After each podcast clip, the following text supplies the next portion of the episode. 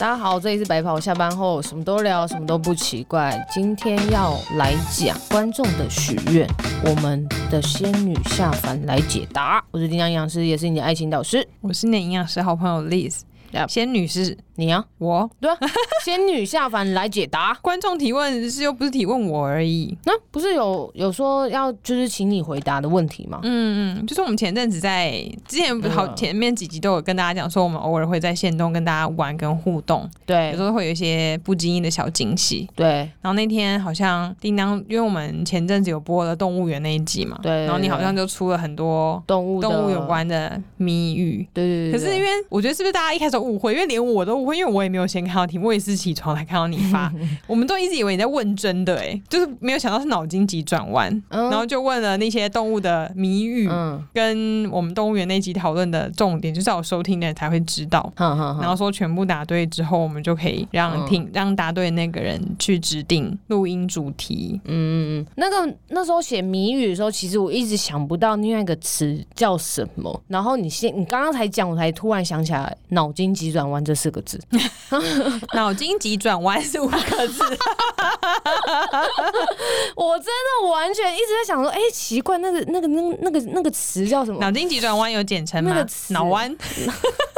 延续上一集，因为叮当说现在年轻人讲话都要缩减，对，对，所以你出了好几个脑弯，脑弯，对。而且我自己出，我还自己出完之后觉得很开心，蛮厉害的。对啊，我是有先爬文啊，看人家写什么，然后把它改成就是可以两个动物选择的。有一题我问，有一题你后来问我有没有什么题目可以考大家？哦，我就讲那个长颈鹿的舌头的颜色。哦，对对对对对，这个就不算脑筋急转弯，它是真实的。对对对，对，就它舌头是紫色的嘛。嗯还有一个你没有出啊？哪一个？斑马是黑底白纹还是白底黑纹？哦，因为那个我因为我一直想要两个动物的，啊，两个动物可以对比的。哦、然后斑马的话，黑底白纹跟白纹黑底就是没办法对比啊，所以我就没有没有选、哦。一定要两种动物？对，因为是两个动物选啊。那我现在问你，好。斑马是黑底白色条纹，还是白色的马黑色条纹？白色的马黑色条纹啊？为什么？斑马不是白色的吗？斑马、欸，斑马，斑马，来自南方的 什么？我忘记怎么唱了。斑马不是白色的吗？斑马、欸，斑马是黑色的黑白交错的那个斑马、欸，对啊，它不是白色居多吗？黑色，嗯、你回去回去好好看它的图片。你是不是忘记了？没有答案。我没有问答案啊！哦，那所以是因为这个我画这个这个我已经想很多次了。哦，真的，这个问题我之前查过好多次。那所以斑马是黑底白色条纹，黑底白色条纹，它不是黑？好像它刚生出来的时候是黑色居多，然后白色越来越多，越来越多这样子。哦、嗯，而且斑马身上斑马不同的品种斑马条纹是不一样的、欸嗯，所以斑马还有在分还有在分很多品种，所以斑马其实是欧巴对，就是黑底欧巴对，对黑皮肤，对黑皮肤，然后白色有图案，对对对对，然后就反正那个游戏还蛮多人参加的、欸，其实好像有设那种嗯互动型的，都会比较多人一起玩。我觉得有点趣味了，上下上下选可能按的也比较方便吧。对，我觉得大家的脑袋都是属于那种。不不太不太想要动脑的，对，就是我可以直线的选出答案的那一种。对，因为最后面公布答案的时候，就很多人私讯我们说，我忘记我选哪个答案了。对，然后还有人就是选了 A 这个答案之后，然后跟我们讲，哎、欸，其实我是想选 B 啦。看到后面看到礼物才开始发现要认真。对对对。总之，然后就有一位怡婷营养师，没错，嗯，他答对了，然后他就立刻许愿，哎，他很期待已久，他就有两个问题想要问我们，所以我们这一集就是专。门要帮怡婷回答他，就是讲他想要听的东西，所以这集的发票要寄给他。怡婷吗？可以哦。他的 IG 账号是 R D 怡婷，R D 怡婷。对，哎，那个 R D 后面还有一个那个底线，然后怡婷，怡婷就是吃东西正在吃东西那个 R D 就是营养师的简称。嗯，那怡婷是 E A T I N G。他本人他本人不是也叫怡婷吗？对啊，刚好怡婷，然后他 maybe I am 怡婷，I am 怡婷，I am。怡婷，怡婷 is me，I am 怡婷，I am 怡婷是我是怡婷还是我正在吃东西？对，怡婷等于正在吃，怡婷怡婷，哇，怡婷正在吃。哎、欸，我们可以帮他创一个 slogan 呢、欸、，I'm eating。他现在心里一定觉得很莫名其妙。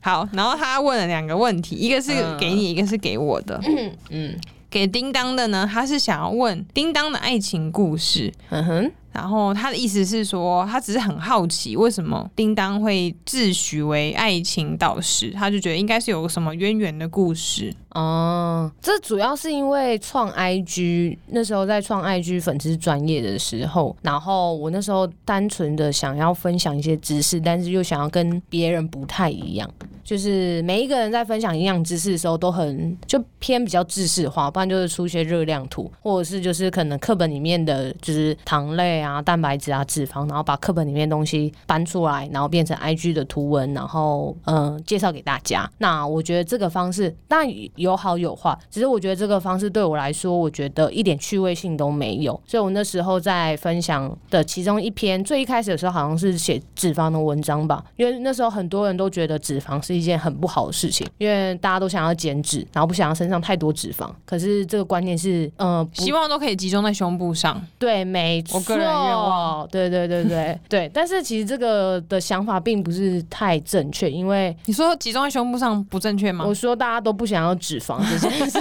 情集中在胸部上是正确的，因为可以完成很多女性的愿望以及男性的愿望吧。男没有女性的愿望，男性的欲望。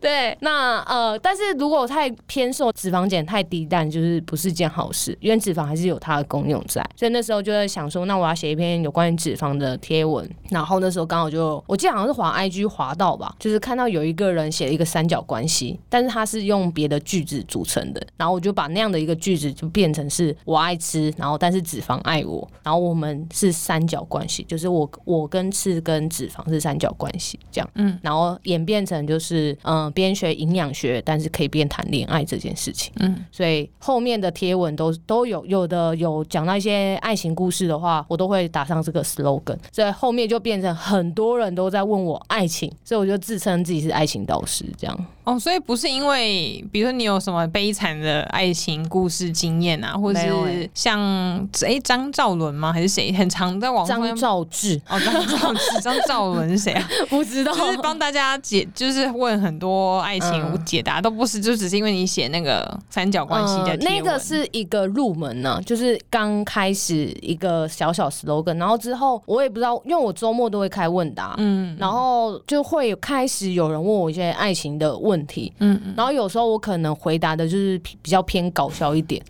哦，因为你在上面打你是爱情导师，大家觉得问对没有？因为你的问答都会上面写，你可以问人生、营养、运动、爱情，你自己写说可以问爱情的、啊对啊。对啊，所以就有很多人问啊。我我觉得就是问算命的人永远都是问事业，不然不就是去去问算命的人一半都问事业，一半问爱情啊。哦，对啊，对啊，对啊，对啊，对。所以我觉得爱情也是一个很好拉近彼此的一个距离啦，就是拉近跟观众的距离，因为大家都会想要知道自己爱情故事。然后我记得有一次是 PO 星座吧，那个热也是反应很热。烈，对，星什么星座？就是就是讲说，嗯、呃，可能给，例如，哎、欸，我忘记了、欸，就但是我记得是，就说你是什么星座，然后给，就那时候快年底了，给你的年底的一句话是什么？然后很多处女座来问。说他想要知道爱情，就是处女座的爱情，嗯、爱情给我一句话可以代表什么？这样，嗯，然后那时候是我一个认识的朋友，嗯，这样，然后后来我就说你的爱情即将水落石出，嗯嗯，然后他到年底的时候真的水落石出了，就是跟那个男生分开了。哈，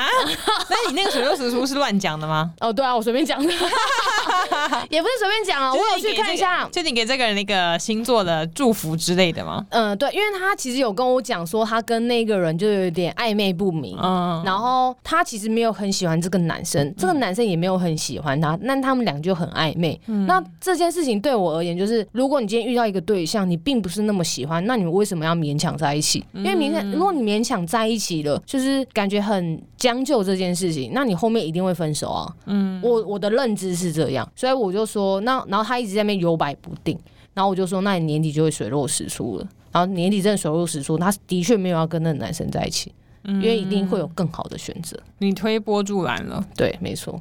对对对，我觉得大家都很喜欢听这种预言。所以有多少人在你的 IG 上面导致分手？问我感情一律讲分手，不要不要不要不要委屈自己。嗯、呃，没有啊，因为有有，但是有的是女生来问他，可能在等这个男生。可是我觉得对我而言呢、啊，我的个性是我不喜欢冷脸去贴，呃，热脸去贴冷屁股的人，冷脸去贴热屁股。对啊，他很冰。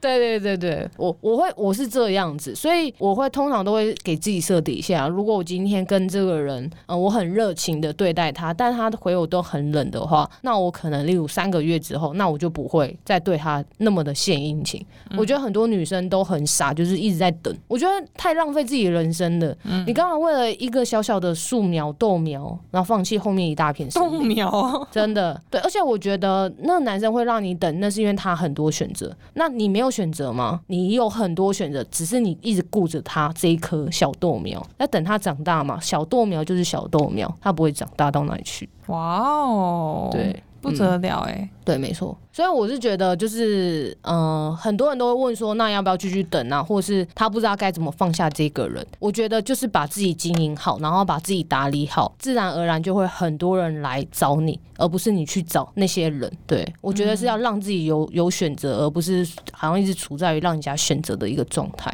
嗯，对。所以各位女生就是一定要把自己打扮的很漂亮，或者是嗯、呃，在就是太肤浅了。OK，我后下一句比较认真，就是要有所成长。长了，就是知识方面要充充实，不要让人家觉得好像是嗯，就是一个花瓶的感觉。这样，我觉得有有的男生会这样觉得，对。男生喜欢有知识的女生吗？嗯，我觉得是、欸。讲到最后，男生自己也应该要充实一下自己的知识。对，所以当呃，当然就是当你如果知识你的 level 越高，你遇到男生的 level 就会越高嘛。嗯，我就不用去将就那些小屁孩啊。嗯，对啊。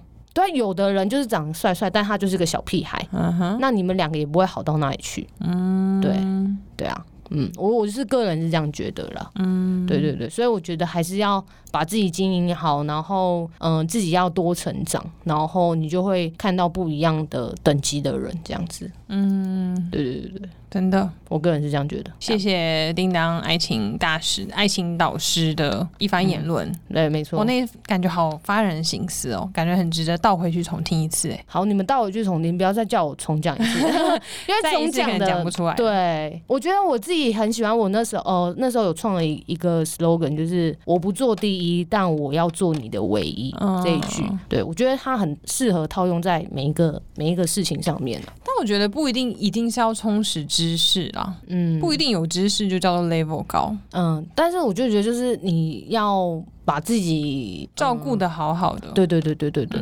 对，就是嗯，我可能是想表达就是不要好像一直在将就对，然后对方喜欢什么我送他，或是对方喜欢怎么样，然后我做便当给他吃，然后怎样怎样怎样怎样，我觉得不需要这样，嗯，对对，除非对方也可能你们已经就是走到什么呃关系了。嗯，那你在你在做这件事情，那我觉得那也没什么差。嗯，但是在还不是之前，你就先这样做，然后对方可能也不屑的话，我就觉得有点太委屈自己。嗯，对啊，嗯。所以这些是你在你人生的路道路中领悟出来的吗？还是这段时间当爱情导师听了太多故事之后的想法？嗯、呃，听了太多故事之后的想法，嗯，我觉得没有诶、欸，我本来就是这样想的。嗯，反正就蛮有哲理的一个人，对，嗯，反正就蛮有哲理的一个人，嗯，哎、啊，我自己很有哲理，就对于爱情这方面的观念啊，哦、呃，我是觉得这样，因为我喜欢就是没那么执着，我听起来感觉是这样子，对，对，嗯。嗯，那你还会希望一直收到大家的爱情故事吗？可以啊，有时候我觉得蛮有趣的，大家都会在 IG 上面很认真的跟你讲哦，嗯，蛮多的，那你有遇过有人在 IG 上面跟你告白吗？嗯，也有。真的假的？会直接说我喜欢你哦，不认识的人哦。嗯，哇，我们那你怎么回他？谢谢，谢谢，谢谢你的喜欢，然后呢？跟支持，这样结束。那对方还有在回吗？马上退战。没有啦，我觉得他们只是想表达，就是很喜欢你而已。嗯，我觉得没什么，对啊，嗯，我觉得这样也挺好的啊。嗯嗯，就代表哎，有一批人是喜欢我的这样。好像是在有人跟你说喜欢，你就赶紧跟他说，那你有听白袍下班后吗？对方可能说没有，他说那你先去听。为什么？把这些粉丝先骗进来，被拒绝。什么叫骗进来？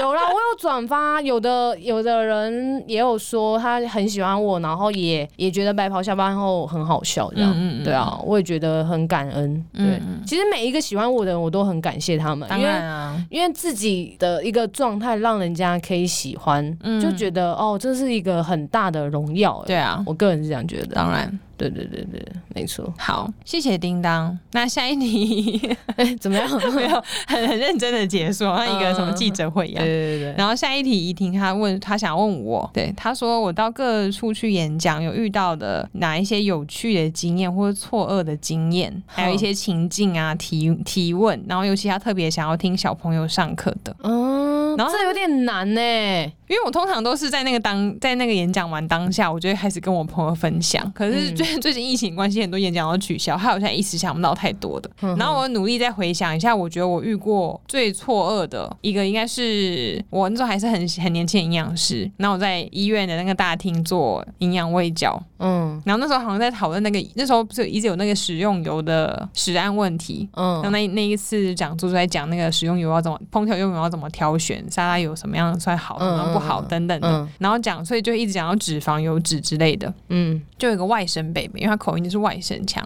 嗯，只要我一讲话，他就举手说脂肪，那个念脂，不是脂。这样子，哎，他是在唱京剧哎。然后我就说，好好好。谢，谢谢。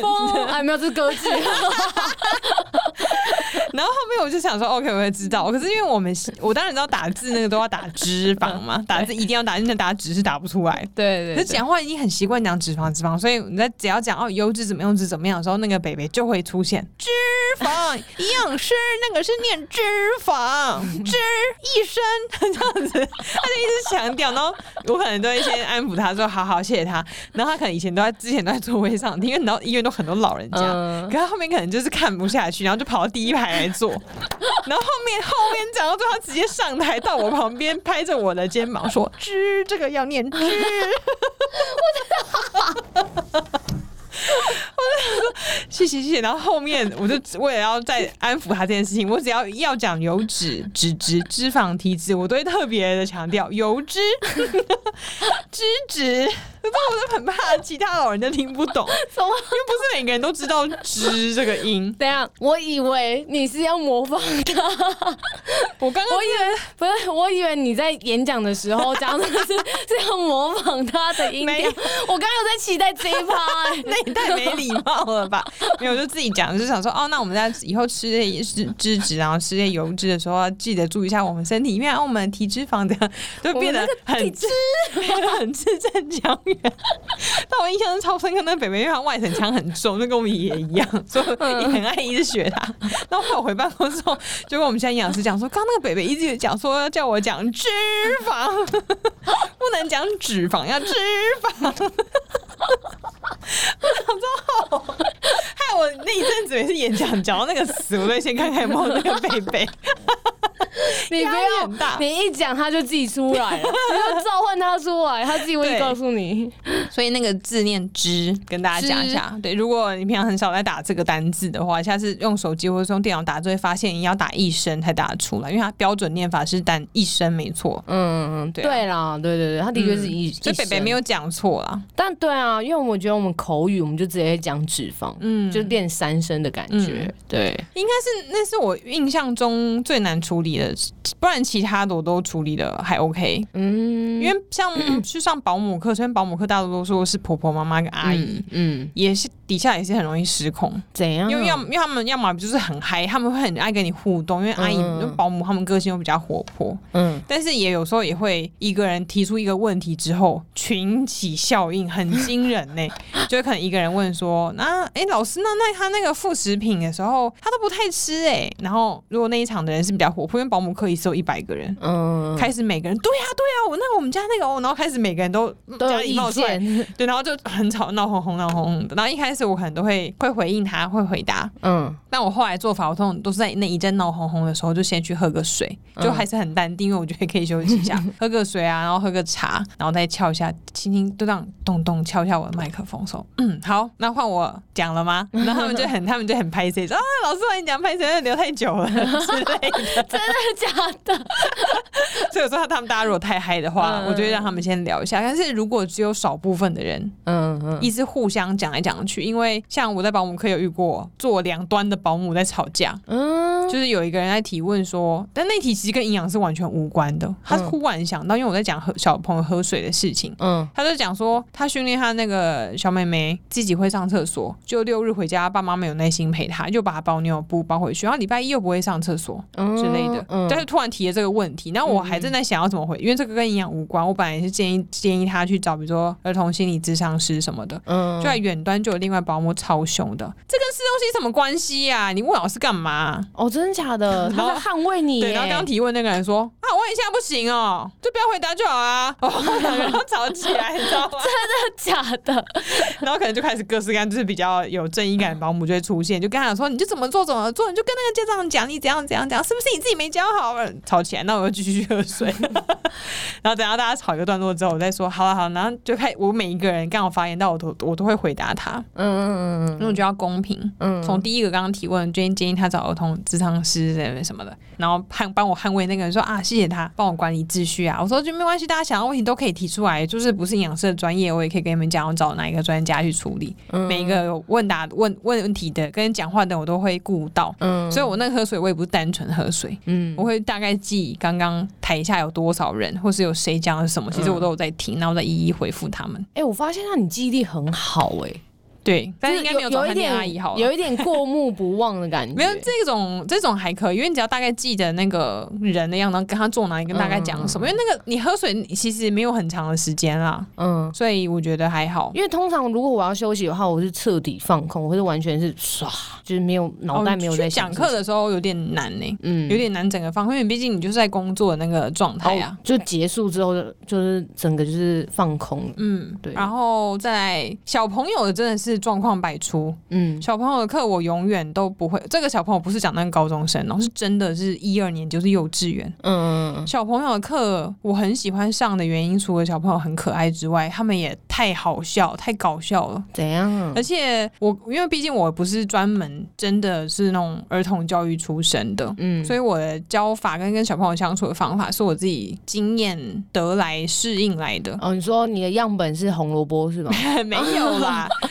就是我自己跟他们上很多次课，嗯，之后我才开始去了解一些儿童方面的事情，所以我不是那种什么幼幼教科出来的，嗯，所以并没有说一定会用什么小朋友习惯的方式去跟他们相处，嗯，然后我很喜欢上小朋友课，是因为他们常常会提出一些大人都不会想到的问题，嗯，我就觉得很天真很可爱，而且每一次教小朋友的课都可以激发我很多想法，例如，因为他们的他们看事情切入的角度就很直白，所以你讲一件事情，他们反反过来问你问题，就表示是你刚刚没有讲清楚的哦。嗯，因为他们的想法就是很直线。而且很诚实，嗯，然后每个人的个性都非常的外显，嗯嗯，所以我每次上上小朋友课，每一堂都有各式各样的惊奇小发现，然后都太可爱了。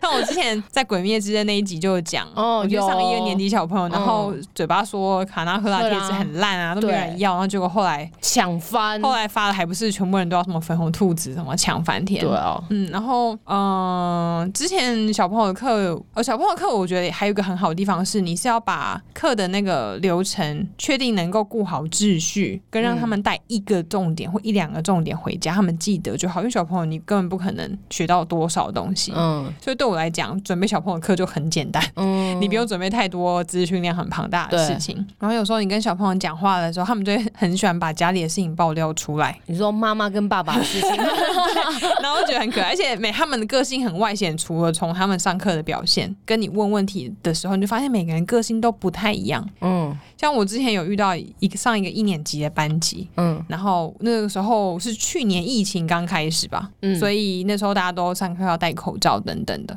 然后我就想要先前面先跟他们聊天，我就在问他们吃饱饭或吃回家会不会洗手啊，吃饭前会不会洗手之类的，然后小朋友其实大多数是很踊跃举手的，嗯。因为你有奖品，所以其实很害羞的他也都会愿意举手。嗯，然后大多数的男小男生都很说哦，我怎样，我嗯，我刚刚吃饭前我就有去洗手什么什么的。嗯，然后那时候就要炫耀一下自己，我有做。对对，然后他班上就有一个很乖乖牌的妹妹。嗯，她每一次举手，她都会从她那天早上起床的故事开始讲。她讲话很小声又很慢，我每次都想说快快快，快来不及。可是她都是我今天早上。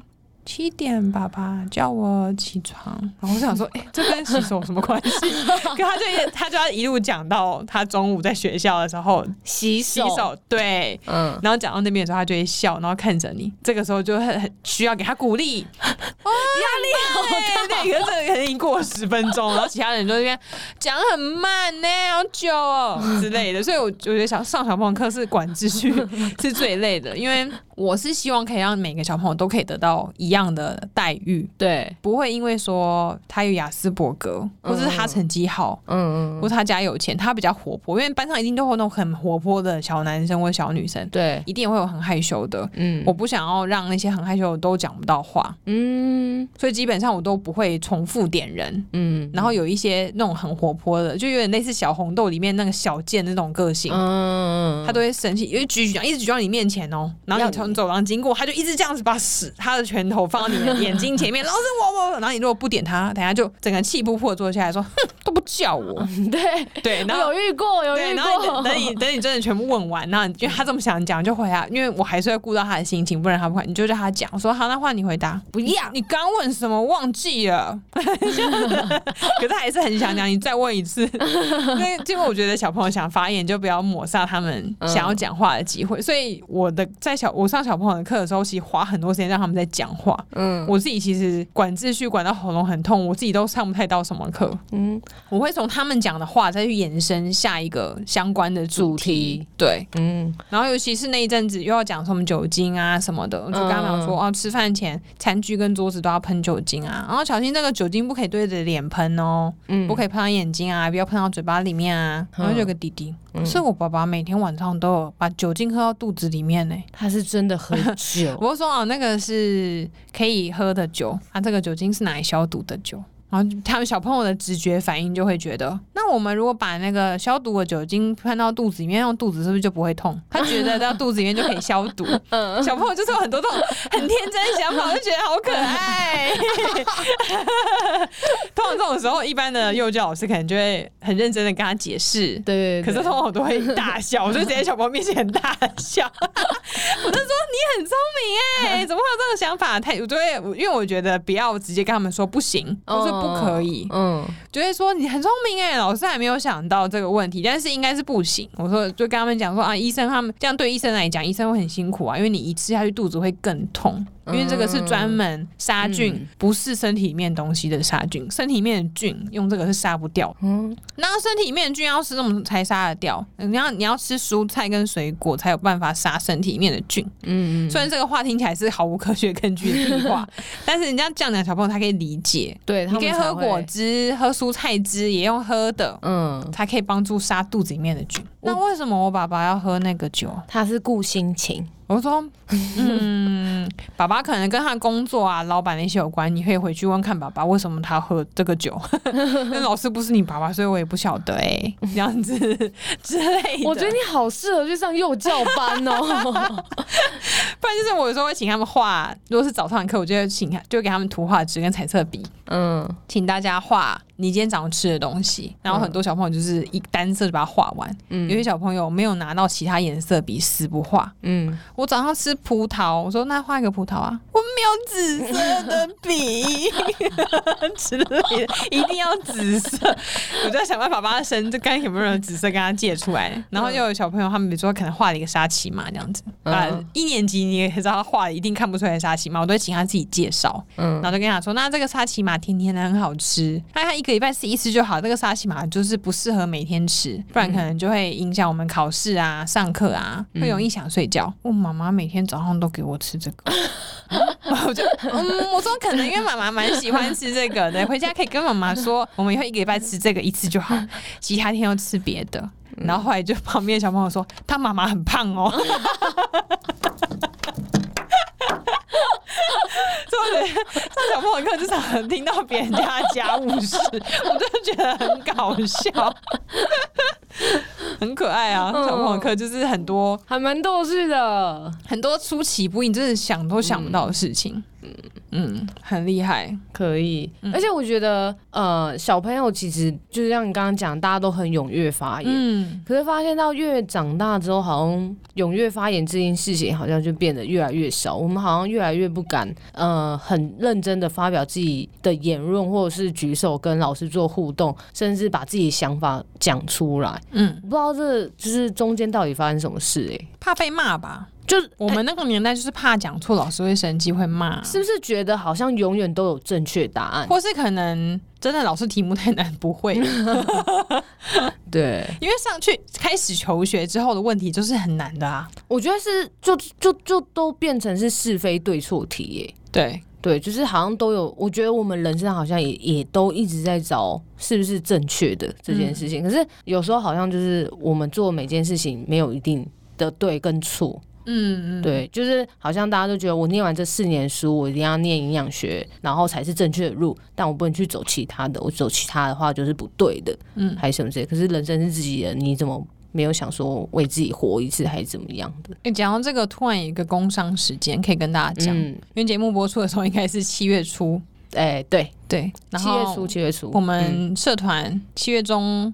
到八月，总共会办一个很大型的活动，嗯，连续四周吧，连没有到连续啊，就七月两场，然后八月两场，嗯、对，然后会找四位在做不同工作的营养师，对，没错，嗯，可能是营养师，他他有营养师国考通过，但他不一定正在做营养师的工作，对，没错，然后要来跟他大家分享他从大学毕业之后，嗯。的心路历程跟人生规划给大家参考，对。其中一个老师就是我，没错。你有没有觉得我转这一个转的很棒，蛮厉害的？我刚刚完全忘记这件事情。耶 Yeah！然后活动主持人就是叮当，所以希望大家可以来哎，报名参加。那一场是在听白袍下班后吗？你说我的那一场吗？对啊，有可能就是前面串场，后面 Q&A 啦，有点可能会变成是白袍下班后的番外版，有可能，有可能。嗯，好了，欢迎大家来报名，超便宜的哎。对啊，一两个小时的活动吧，才两三百块而已。对对，线上的线上的，我希望大家都可以来报名参加，来听听看丽子的一个